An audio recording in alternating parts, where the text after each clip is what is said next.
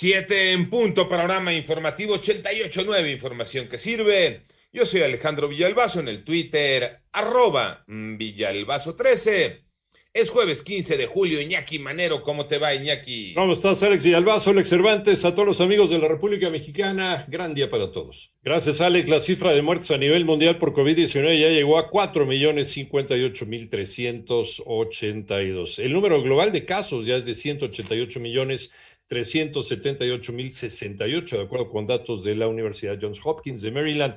Y tras nueve semanas consecutivas de descenso en el número de muertes globales por COVID-19, del 5 al 11 de julio se registró un aumento del 3% con respecto a la semana anterior, con más de 55 mil fallecimientos, según el informe epidemiológico semanal de la Organización Mundial de la Salud.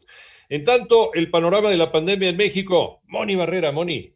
Con el registro de 12.116 nuevos contagios, la Secretaría de Salud informó que ya son 2.616.827 casos de COVID en el país y 235.507 defunciones, lo que representa 230 decesos más en un día. A través del boletín técnico se dio a conocer que la distribución por sexo en casos confirmados muestra el predominio de hombres de 50% y la mediana de edad general de 42 años, pero la distribución por sexo en defunciones confirmadas muestra un predominio de 60 42% en hombres de 64 años en la mediana de edad. La Ciudad de México encabeza la lista de defunciones con 44.922 en 88.9 Noticias. Mónica Barrera.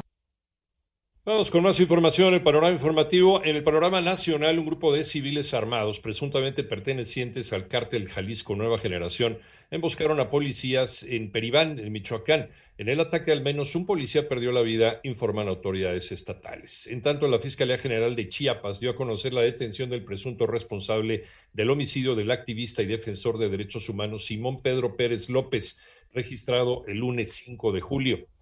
Eh, investigadores de la Fiscalía de Personas Desaparecidas en Quintana Roo encontraron restos óseos en la selva a 7 kilómetros de Cancún. Se presume que pertenecen a personas reportadas como desaparecidas en un contexto de violencia. Durante el año pasado, casi dos millones de trabajadores sacaron dinero de su afore. María Inés Camacho.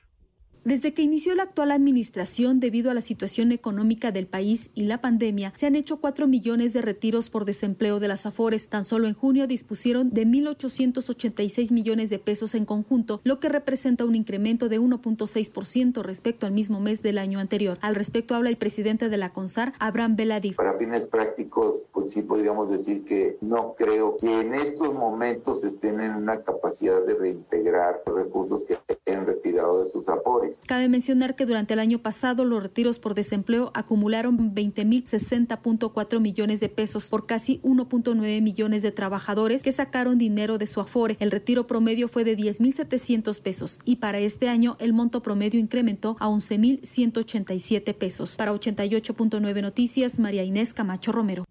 En el panorama internacional, los viajeros que lleguen a Cuba podrán traer comida, productos de aseo y medicamentos sin límite desde la próxima semana, anuncia el primer ministro Manuel Marrero, en un momento de extrema escasez y malestar social que detonó esta inédita ola de protestas en todo el país.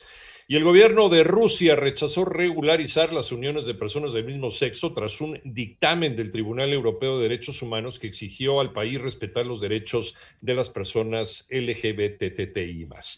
En tanto, el cura italiano Nicola Corraldi, condenado en 2019 por la justicia argentina a 42 años de cárcel por abuso sexual y violación de niños sordos en un internado, falleció ayer por causas naturales a los 84 años.